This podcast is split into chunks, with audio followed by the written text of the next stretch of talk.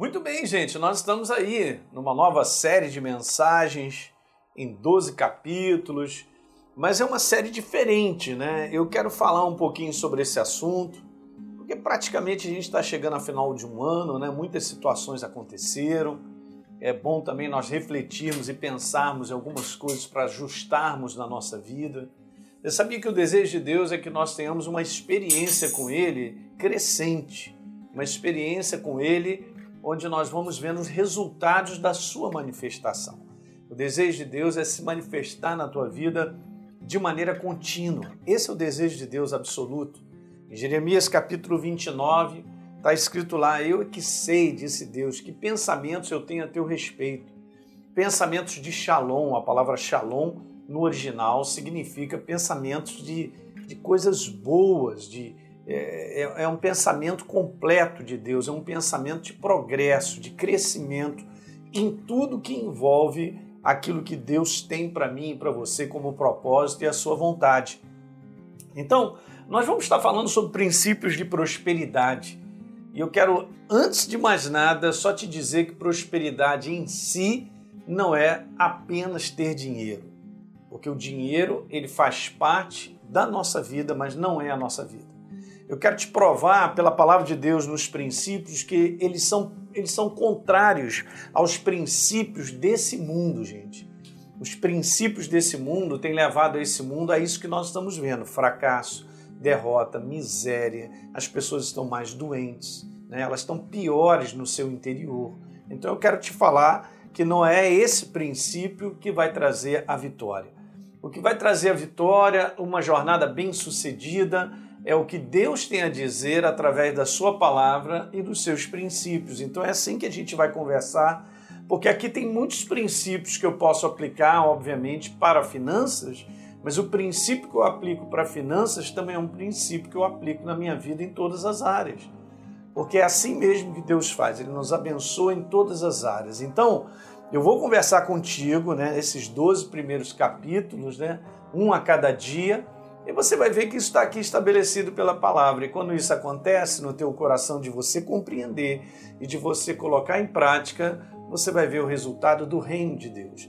Viver a verdade, viver o reino de Deus sempre vai fazer você crescer, progredir e prosperar. Ok? Então vamos lá? 24 princípios de prosperidade. Vou iniciar um os 12 primeiros princípios e depois a gente vai falando sobre o resto. Mas veja, o primeiro princípio é esse: a verdadeira prosperidade na nossa vida, do ponto de vista do reino de Deus, é uma consequência. Né? O mundo tende a pensar em prosperidade apenas com essa questão de dinheiro, bota o foco e o propósito no dinheiro e sai correndo atrás para conseguir dinheiro de uma forma lícita ou não, não importa, o negócio é ter dinheiro.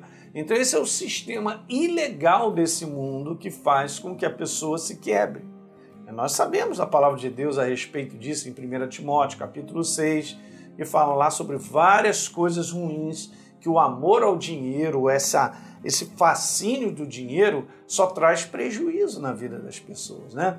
Então, eu quero só te falar que a, o progresso e o crescimento é um resultado na nossa vida, é uma consequência.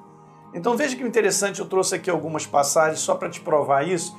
Em 2 Crônicas, no capítulo 27, no verso 6, está escrito que esse rei tornou-se cada vez mais poderoso, ou seja, ele ia crescendo, ele ia progredindo cada vez mais, pois ele andava firmemente, olha esse detalhe, firmemente segundo a vontade do Senhor seu Deus.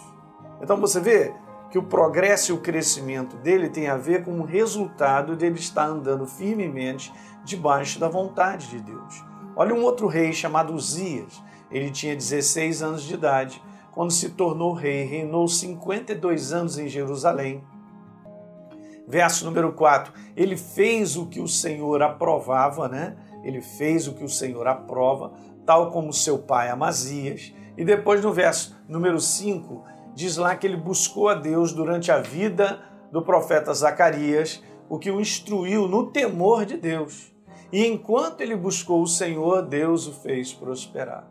Então eu quero te falar que prosperidade, do ponto de vista do reino de Deus, sempre será uma consequência de nós caminharmos com Deus, de nós andarmos com Deus, de vivermos a sua verdade no dia a dia, diante das várias situações que nós vamos enfrentando. Em cada situação que você enfrentar, se você viver o que a verdade tem a dizer, você já se posicionou para crescimento e progresso. Então, prosperidade é o resultado, guarde isso da vivência, obviamente na prática da palavra de Deus no dia a dia.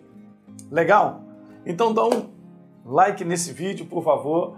Se inscreve no nosso canal caso você não tenha se inscrito e por favor deixe um comentário, porque é importante para todos nós. Um grande abraço, gente.